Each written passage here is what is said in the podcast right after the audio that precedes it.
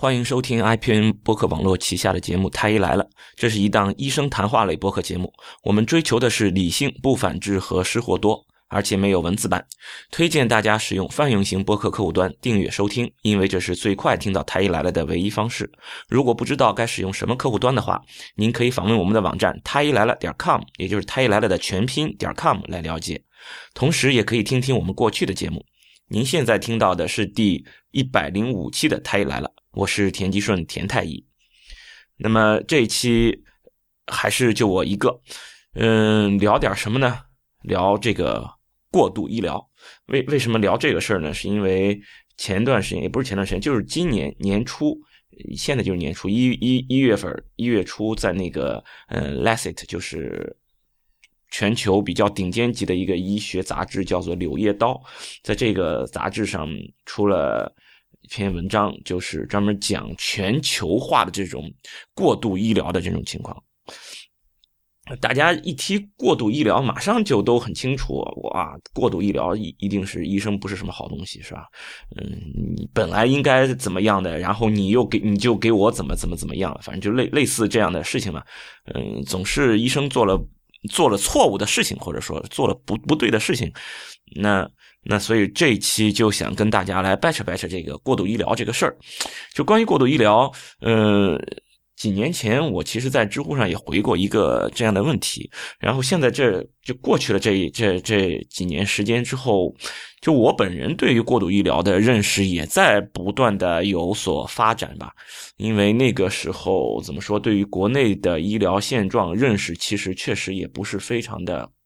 足够，然后现在对于嗯国内医疗的情况，然后嗯本身对于医学呃就是国际这种医学的这种发展，也都有一些新的一些一些认识嘛，所以我们现在再再重新再来再来说一说这个过度医疗这个东西这个事儿。先先得说什么是过度医疗，过度医疗你总是要就是有一个呃。怎么不是过度的，就是呃有度的，或者是就是恰当的医疗吧？嗯，恰当的医疗大家都知道，我得了什么病就做什么检查，然后给相应的治疗啊，这个是很明确的，就这就是好的，对吧？就是恰当医疗，呃，既不多也不少，这就恰当的。那么你如果比如说我得了一分的病，你给我用了三分的检查，五分的治疗，那你就给我过度了呗？啊，这个。要就是怎么说呢？笼统的讲一下过度医疗，那这个大家都知道。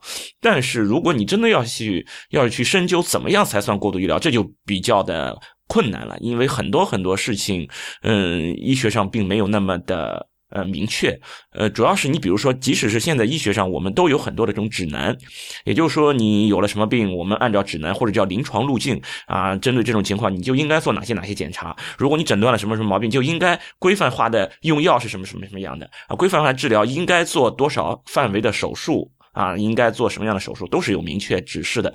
啊，看上去好像，嗯，这种规范医疗、恰当的医疗好像是很简单，但事实上。我的这些临床的这种指南要匹配到这个人身上，其实并没有那么的简单。那那我比如说，我知道我得了一型糖尿病，我就需要用胰岛素，然后一型糖尿病监测血糖到了什么程度，我的胰岛素的量就要到到多少啊？这个是很明确很明确的。那这个大家都知道，这就是典型的一种恰当治疗，是吧？得了这个病就用这个药，然后用了这个药你就好啊，这是典型的恰当治疗。特别特别典型的不恰当治疗、过度治疗，什么？我给你用个某某某某减肥茶，是吧？你想减肥，用了我这减肥茶，吃了我这大力丸，你就怎么怎么怎么样啊？这这这种事儿，这是大家一听知道忽悠嘛，是吧？喝了减肥茶让你拉稀，然后你就你就你就减肥了，这这典型的忽悠。但是事实上，医学上有相当一部分不是这么典型的啊，非黑即白的，其实有相当一部分叫做灰区的，是灰色地带，嗯。因为在指南上也经常会说存在存在什么什么什么情况下啊应该怎么怎么样，那么这种情况这一个病人是不是就跟他是一致的呢？那理理论上讲你是感冒病毒感染啊很明确，如果你是病毒感染不应该用抗生素啊这个用的很明确，但你怎么知道我就是病毒我就是病毒感染不是细菌感染？那那好，我我要给你做这些检查，所以这些检查也都是也都是间接的呀。那你你比如说抽血查了我的这个血象不高，血象不高就一定不是细菌感染吗？你不能这么判断，对不对？那假如说你你说要分离出细菌，培养出细菌来才是细菌感染，这个没错啊。我能够从你体内，比如从肺里面，我培养出细菌来了，我痰里面我培养出细菌来了，OK，这个我可以诊断你是细菌感染，我用上抗生素，这个当然没错。那如果我没有培养出细菌，你就不是细菌感染吗？所以这个你你并不能就这么明确。那对于这种情况，其实很多时候我们的药就上去了。为什么？我们不怕一万，就怕万一啊！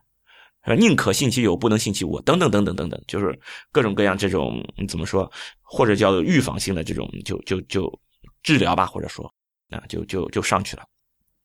还有一个就包括，嗯，我们之前有一期专门讲那个查体的。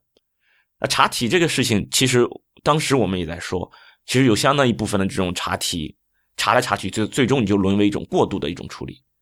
就是说，对于你这个人来说，你其实是个健康的人，啊，你其实没什么事儿，但是就是因为我查体查出来微小的一点点问题，然后就不停的查下去，不停的查下去，但事实上你的这些检查全都是过度的。就你这个人来说，你的这些检查都是没有必要的，那你确确实实就是过度了，但是你还。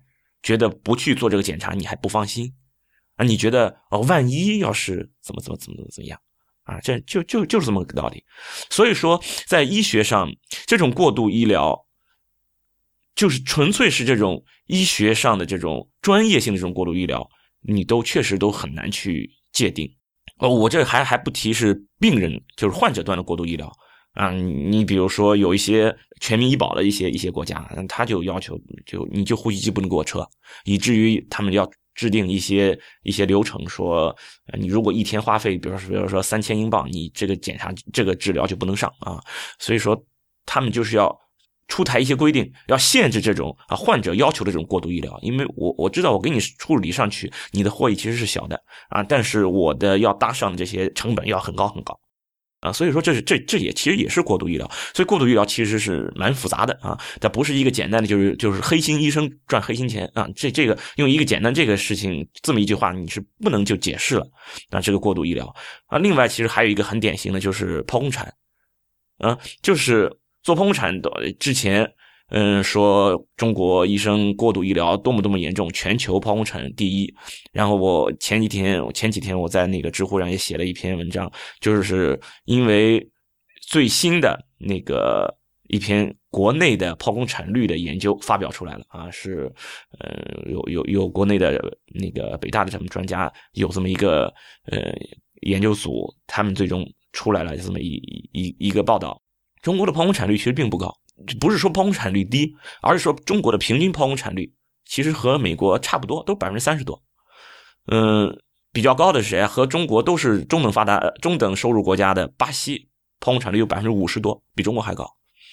但只不过呢，中国的这个剖宫产率就是这个差异很大，就是平均百分之三十几，嗯，高的嗯吉林百分之六十多，那个低的西藏就百分之四啊。所以说一个高一个低，一平均，哎，就变三十多了。就就就是这么一回事那所以说，其实这个国内的这个现状也是很不均衡。那我们先不说这个剖宫产率怎么样，我们就说这个剖宫产，剖宫产怎么着算过了？有人有些孕妇她就是害怕疼，她就要剖宫产，没有指证的剖宫产一定是过的，这个我们大家都知道。你没有必要做剖宫产，你就应该自己生。但是从患者的角度来说，或者从产妇的角度来说，我就是一门心思，我想做剖宫产，行不行？其实本身这个事儿都是一个伦理上的、医学伦理上的一个问题，啊，包括国内外都有这方面的研究，就是一个患者主动要求的一个纯粹健康孕妇，没有任何剖宫产的一个一个孕妇、一个产妇，她就是要求剖宫产，医生该不该给她做这个手术？这件事儿是一个医学伦理学上的一个一个问题，是要被研究的一个问题。只不过现在大部分都认为不应该按照这个要求去做，而应该遵从医学的专业的。指征去做剖宫产，但是确实也有不少人从患者角度，甚至他甚至都都有这种说法，说，哎，你看这个医院，我要有认识的人啊，我找上找上熟人，他就给我剖；我不找熟人，他就不给我剖。你你看，那隔壁床谁谁谁，他就有熟人，人家就给他给他做手术了，就做剖腹产了。啊，就因为我我不不给红包，他不给我开刀，就搞得这个这个呃，做剖宫产这件事成了好事啊啊！你得使上好处之后，人家才给你开刀啊，已经以至于到了这种这种程度了啊。所以说，就这个事儿其实也是被扭曲的，就是说这个剖宫产的这种过度医疗、过度处理，本身也是一个很多因素的问题，嗯，其中也掺杂了就是呃患者端他要求过度医疗。OK，我。不提患者端的问题，还是提医生端。那医生端要让你做剖宫产这件事儿，就一定就是医生为了追逐经济利益吗？啊，我不排除这种情况，啊，一定存在的。啊，为了追求经济利益而去给你做剖宫产，本来可以阴道分娩的，也要给你做剖宫产，存在这种情况吗？一定是存在的。但是它一绝对不是全部，它只占一定的比例，而且这个比例占了多少，我没有去研究过。但是这个比例一定没有那么高。他还其实还有很多其他的问题，你比如说这个医生对于医疗情况的认知，他对于自己专业的认知，就是从这个医生感觉他的认知认为应该剖了，或许有可能在一个专业的医生看来，这个情况不应该剖腹产。你比如说，其实你还可以再生生看的，其实你并没有宫宝宝在宫内缺氧啊，其实你是可以生得出来的。啊，有这种情况，但是这个医生的专业认知就认为，哎，我觉得这个很危险了，这个就是缺氧了，我觉得这种情况就是生不出来了，然后去做剖宫产了，会存在这种情况。然后你当然可以说，这是这个医生的专业水平不够。那专业水平不够，至少说明他不是坏，对不对？他不是图这个经济利益，至少是他还是想要获得一个更好的医疗结局而去做了剖宫产。或者说你说的好听一点，他不是坏，而是笨。但是我不管怎么样，他还是过度医疗了嘛？啊，还有些情况，就是本身这个是不是过度医疗都很难去界定。你比如说，某些情况的双胎是不是应该做剖宫产？某些情况的早产是不是应该做剖宫产？对于这种情况，就是在医学界上都是没有达成共识的。啊，有些就认为这种情况就应该做剖宫产了。啊，有些早产，比如说三十二周的。啊，三十周了，有些医生就觉得，就认为应该做剖宫产对宝宝好，但是又有些研究认为，哎，这样做剖宫产其实不利。最终指南上会怎么说呢？需要个体化处理啊，根据你的这个呃，你所在医院的这个呃新生儿科的水平呀，啊，根据他早产的因素啊，等等等等啊，根据产程的情况等等等等，要去判断。这个时候给了医生这么大的这种主动权，你再去判断他是不是真的恰当医医疗了。真的就很难说。那么他做了这个剖宫产，是不是真的就是一个呃过度的剖宫产，也真的就很难说。所以说，这就是这种灰区，你你你你真的很难去明确，就是就是说，你这个到底是一个恰当的一个处理呀，啊，还是一个不恰当的一个处理呀？嗯，你你到底这个呃，医生给出来的这个是不是就是一个过度医疗？你连是不是过度医疗都很难去界定。你又怎么去界定医生为什么给了你过度医疗？就是他的动机是怎么样的，你就更难去界定了。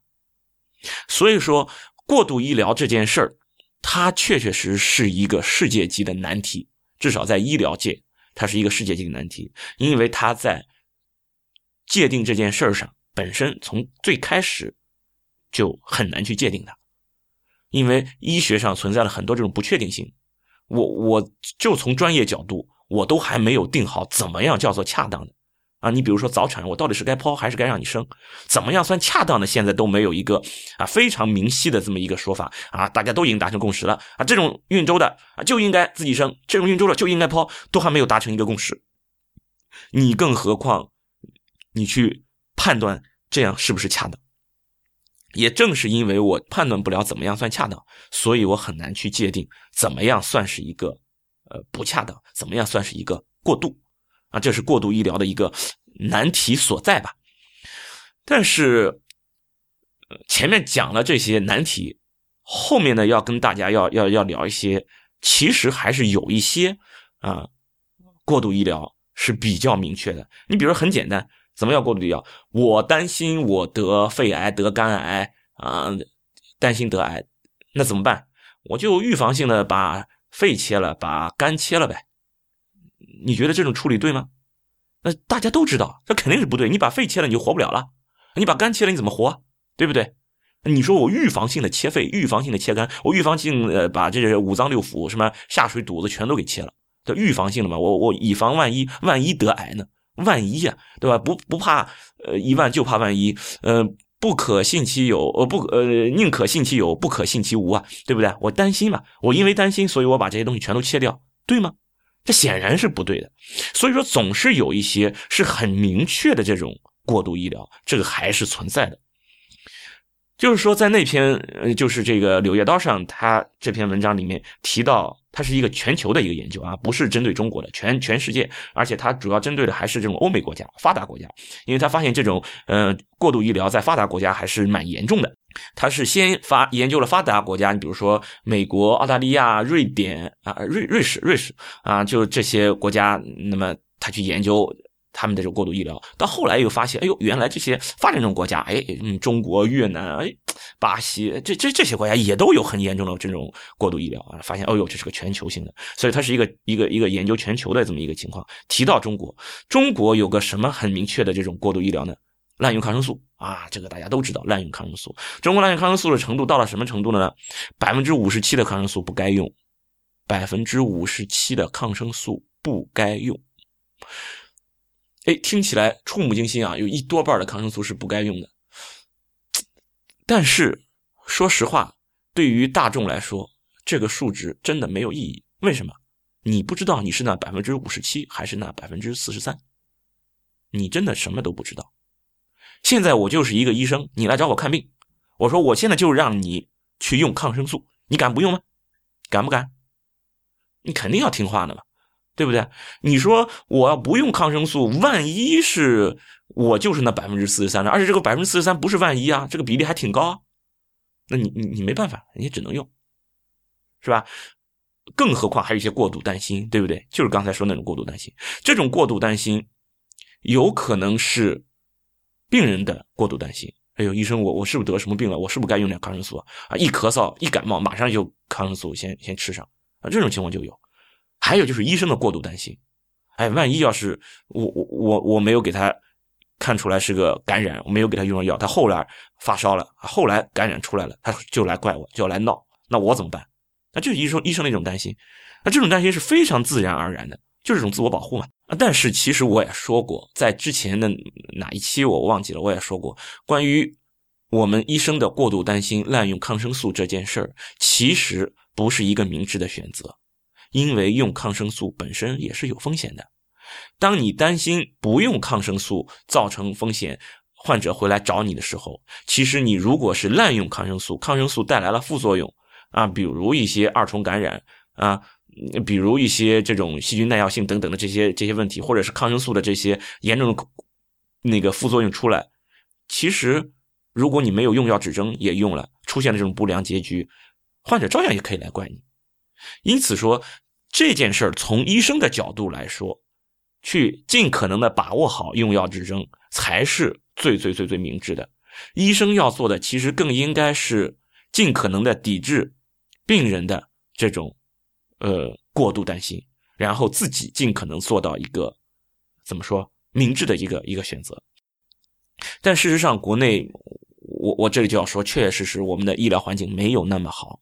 我得说一个我自己的事儿，这个事儿我一直就是放，就是呃怎么说啊，一直记着。我我我以后肯定都忘不了。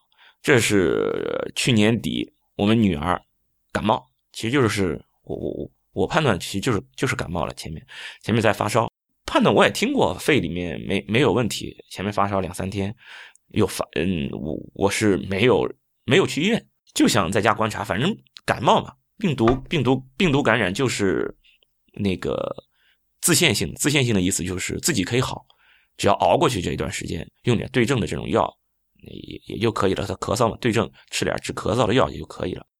但是到了第三天有发烧，我这个时候我发现这个发烧有点不大对了，啊，这个时间有点久啊，然后我感觉这个这个肺里面可能有点事儿。所以说，我当时就跟我老婆说：“我说这样吧，明天到我们诊所里面去看一下。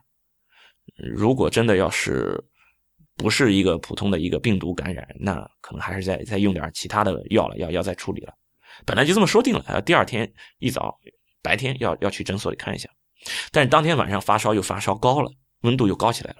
那个时候我老婆不淡定了，啊，她觉得是我把孩子给耽误了，当时就已经要有和我吵架的这种气势了，这这种就就已经出来了。他就他就说已经这么久了，就这个事儿都没有解决，我我不管。他说要么听他的，当晚当天晚上去我们这边省人医去看急诊，嗯，要么如果孩子有个三长两短，他饶不了我。这这这事儿，我我当时这确实我也有压力，这嗯不敢不敢怠慢了啊。那那好吧，反正就不就是去看个急诊嘛。连夜当晚十一点多，嗯，我我们去了省人医去看急诊，然后整个流程我都能想象的出来，抽血啊，拍片子，开药，其实无非就这些嘛，我我都能想象出来整个流程。然后抽完血，拍完片子，然后诊断肺炎。啊，诊断肺炎，那我也在我的怎么说呢？呃，嗯，能够能够想象到，我我想其实也就严重了，也就是到肺炎嘛，到肺炎大不了就就抗生素就上了，这这个我并不觉得有什么大的问题，但是这个医生给我开了静脉使用抗生素，而且是二联抗生素啊，当然还有中成药口服，其实我是非常抗拒的，然后。当然了，我不是先跟那个医生讲，我要先说服我老婆。我跟她说：“我说你看孩子抽血的时候哭的这么惨，现在又要再给他挂挂这个吊针打打吊瓶啊，而且要挂这么长时间，挂好几瓶，多难受。”我说这种情况其实应该不用静脉用抗生素。这个时候，其实我老婆那边心已经软下来了，觉得孩子哎真可怜。那那他就，而且其实那时候的检查结果出来并没有很严重，我也给他解读了报告。并没有很严重，其实我也心里就蛮踏实了。OK，这个时候我把我老婆说服之后，我去跟医生讲，我这事儿我不会去挂这个抗生素的。我我说他没有到静脉用抗生素的这个程度。那很显然，如果你是医生，你就知道，嗯，我是当时扮演的是一个难搞的病人的角色，对吧？在质疑医生的处理，啊，在怀疑医生，在拒绝医嘱。然后其实潜潜台词就是说你的处理是过度的，那么但但最终那医生也没什么，只不过就是在医嘱上让我签了字，啊，后果自负啊，就是这样。然后第二天去了诊所啊，确确实实是肺炎，这个没问题，然后口服抗生素，而且一连的，就是一代的，就是阿莫西林，问题解决了。所以这件事说明什么？这这件事说明，其实它就是一个过度的医疗。这个过度医疗发生在我自己的身上。这个过度医疗发生在我自己的身上，不是说不该用抗生素，确实应该用抗生素，但是不应该用静脉抗生素，更不应该二联用静脉抗生素，就用两种抗生素啊，这些都是不应该的。同样也是在前段时间，是我老婆要去单位体检，他们联系了一个体检机构。然后呢，去她去体检的时候，那一天月经还没有完全干净，仅此而已。他本来以为应该差不多了，结果还没有完全干净。医生看了说：“哎，你这还没有完全干净。”哎呦，我老婆说：“哎呦，应该差不多了，可能也就这一两天的事了嘛。”嗯，最后几天了。结果他就说，医生当时就给他下了诊断：“你这属于炎症，你这属于炎症。”哎。我老婆当时就很很奇怪，她说我我都已经三十几年了，她她当然了，她不是三十几年月经啊，她说我这都都三十几年了，嗯，我我这月经都是这样的，怎么到了今天来查体了就变成炎症了呢？医生没说什么，但是你就过几天再来重新复查吧，哎，你现在有月经没法查，OK，那么就有月经没法查，然后回来跟我说这事儿，我说你到过几天再去那里复查的时候。你就记住两件事儿：第一，如果让你加做花钱的检查，不要做；第二，如果让你去配药，不要花钱去配药。你只要做好这两件事儿，OK 就没事儿了。其实也就一件事儿，别花钱。然后，然后到过了一段时间，他又去做检查，然后就是严格按照我说的，就就回来了。这又让我意识到，过度医疗真的发生到我头上了。所以说这个事儿，其实我我是觉得挺可怕的。怎么怎么说呢？叫是这这能叫什么？覆巢之下安有完卵吗？就是说，我们医生经常会怎么嗯，为医生的一些一些决策或者一些处理来来考虑吧，或者其实也就是在找借口吧。但是你会发现，你并不是并不是总能够让自己。和自己的家人在一个你能够可控的范围内接受医疗的处理，很有可能一些过度的医疗就会发生在医生自己的头上。那这也是让我觉得过度医疗这件事儿真的不是一件小事儿。是的，就过度医疗这个东西呢，它确实不是一个很好解决的问题，但是它确确实实也是一个很需要解决的问题，而。解决过度医疗这个问题的主体应该是医生。作为医生，你应该知道怎么样是一个恰当的。如果你的专业知识不到位，那么去补充自己的专业知识。如果你就是为了获取一些经济利益，怎么说呢？那只能是呼吁，只能是呼吁大家还是要要要要要尊重专业知识，要要有一点这种。职业的道德吧，应该这么说。否则的话，你真的，即使是同行，你你也会发现，这种事情真的会发生在你自己的身上。那么，即使是医生都有可能会会会遭遇这种事情，那你更何况普通的老百姓了？啊，所以说，那听这个次节目，能能给大家作为一些呃普通大众，那你你能够从这里面能获得什么事儿呢？那也只能是说几个，嗯，肯定是过度医疗的情况，肯定是的，啊，呃，第一个那中成药嘛，其实前呃前期吧，反正也也讲过，中成药就就和回扣是有关系了。然后后来有那个有位朋友，哎，我我现在没在那个电脑旁边，那个有有位朋友那个发过来邮件了，就跟我们讲这个中成药和中药到底是怎么回事。其实是这样，就是中成药。它成了嘛？就是把所有的就已经它不是煎出来的药，就变成这种药片啊或者药膏啊什么之类，给你做成这种成药。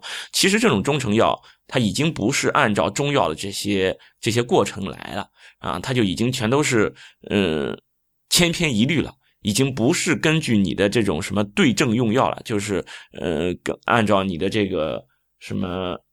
你的这种不同的这种情况，中医的他们有这种说法的啊，来来来来针对性的给你使用药物了，什么君臣佐使啊，他他他这个已经没有了，就是已经成成成药了。这种成药其实应该理论上讲不应该当做中药了，而应该像是这种我们的新药研究新西药一样去进行质控，但是用国内又没有这么好的这种质控啊，所以说中成药。你你就这么记住就行了，中成药就是过度医疗，西医医生开了中成药，真的就是过度医疗。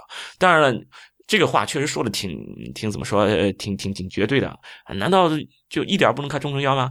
啊，当然了，那有可能吧。啊，比方说有百分之一、百分之二的这种可能性啊，中成药其实也是有效的吧，也是可以可以开的吧。啊，你就算是为了给你安慰一下啊，也也有可能不是过度的吧。那我这样说起来好像。嗯，比较客观一点啊，但是你把所有的中成药都当做过度医疗而拒绝使用，你不会吃亏。那你记住这条就行了啊。所以说，中成药你可以认为就是过度医疗，因为中成药真的是没有这种药物的这种把关的嘛，嗯，就就没有没有这种上上市前的这些相应的这相应的一些药品的。呃，那个药物相关的研究了嘛？全全都没有。所以说，中成药你认为就是过度医疗，医生中西医生给你开出来的中成药，你又把它当做过度医疗去不去用，那你不会吃亏的啊啊！这这是一个一个一个一个一个比较经典的一个。另外，就是我之前在在知乎上连开了三期 life，讲的是和妇科相关的一些情况，分别是讲了宫颈，讲了阴道，还是讲了。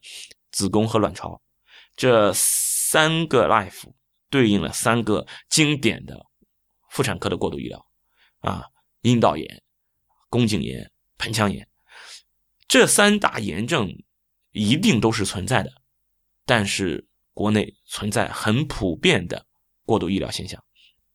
啊，你比如说做个白带常规，什么问题都没有，就因为你有一点点不舒服，就各种各样的各种花样的药给你用上了。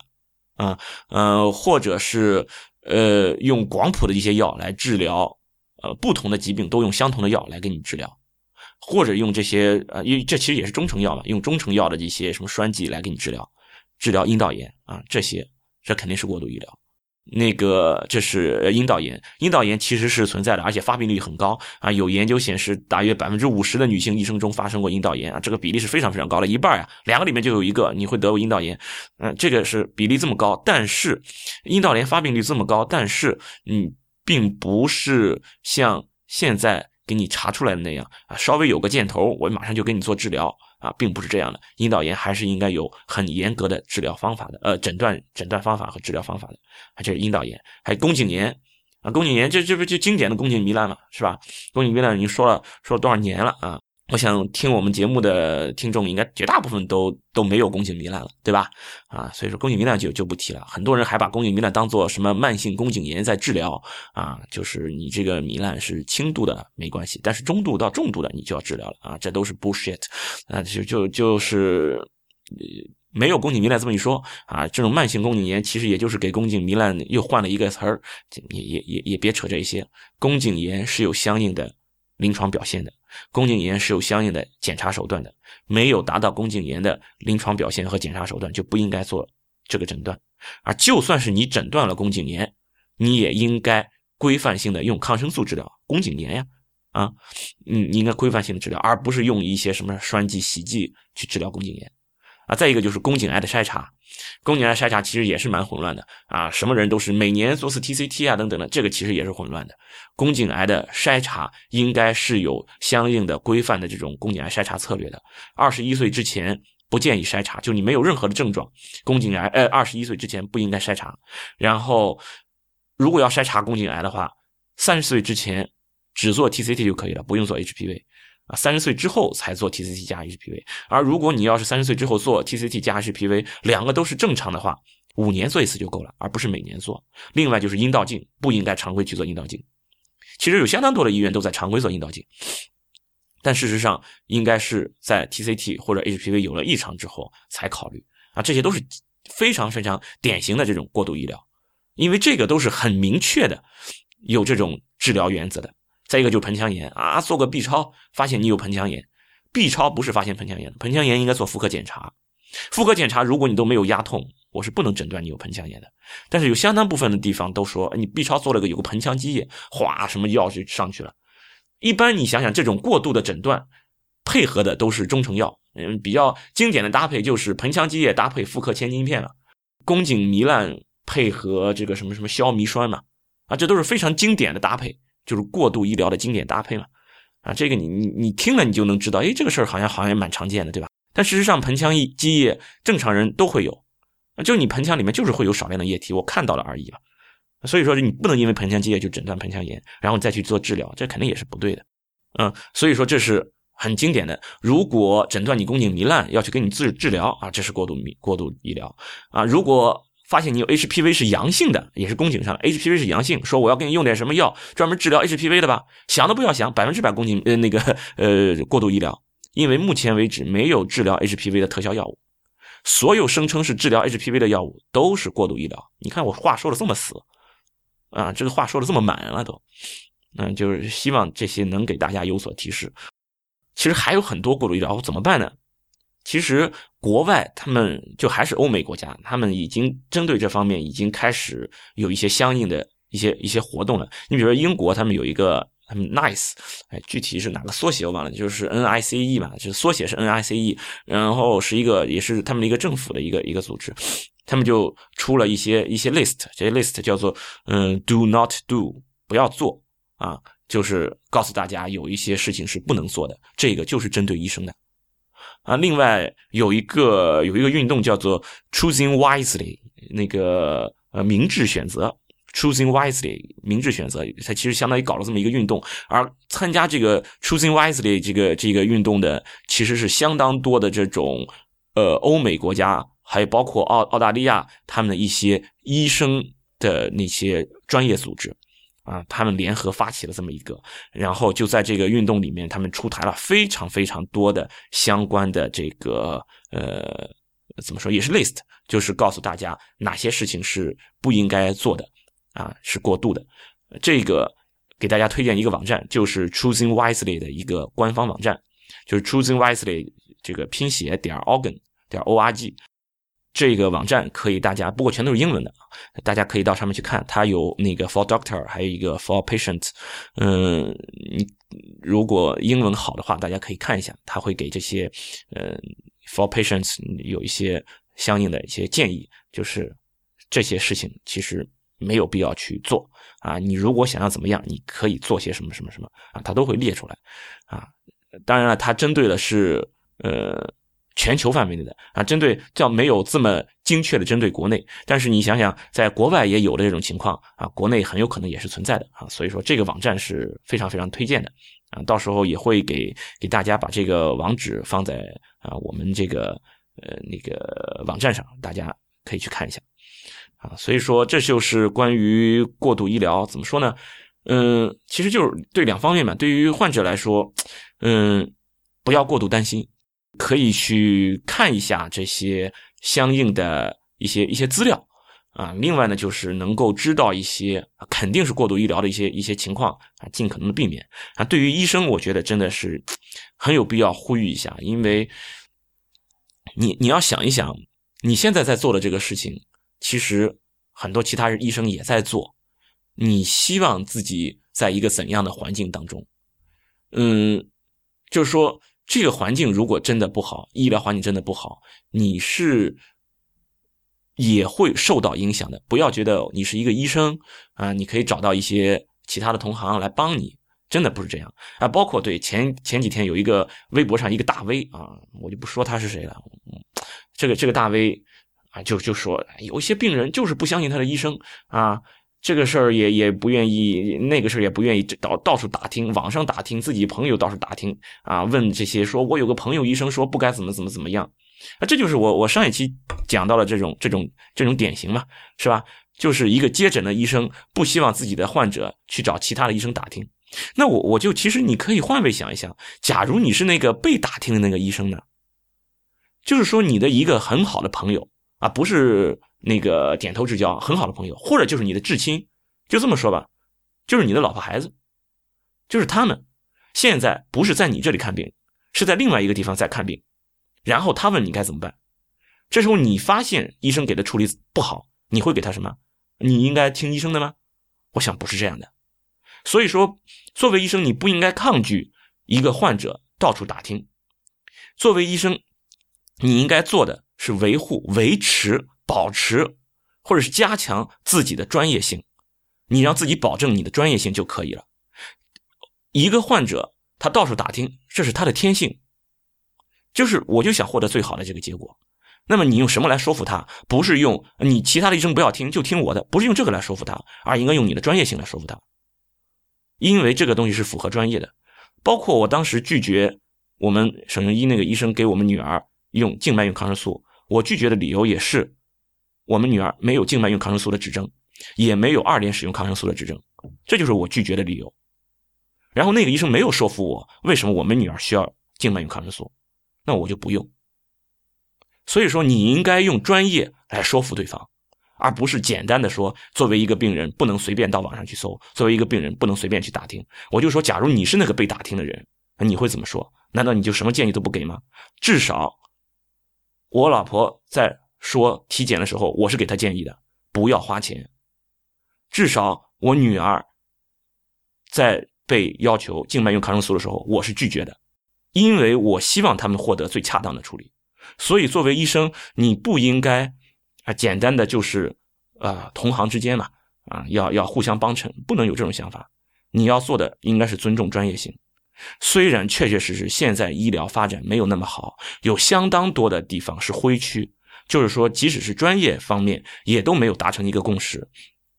具体怎么做，不同的医生有不同的观点，你很难说哪个医生的观点是正确的，哪个医生观点是错误的。确确实实如此，这个我也承认。但是，有相当多的地方也是有明确说法的。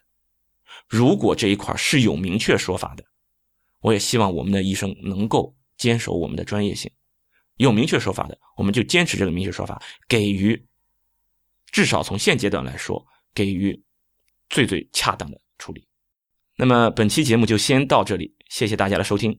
太医来了的网址是太医来了点 com，也欢迎大家在社交网络关注太医来了。我们在新浪微博叫太医来了，在 Twitter 跟微信都是太医来了的全拼。同时，也欢迎大家收听 IPN 播客网络旗下的另外几档节目：一天世界、未知道、内核恐慌、流行通信、High Story、无次元、硬影像、博物志、陛下观和选美。拜拜。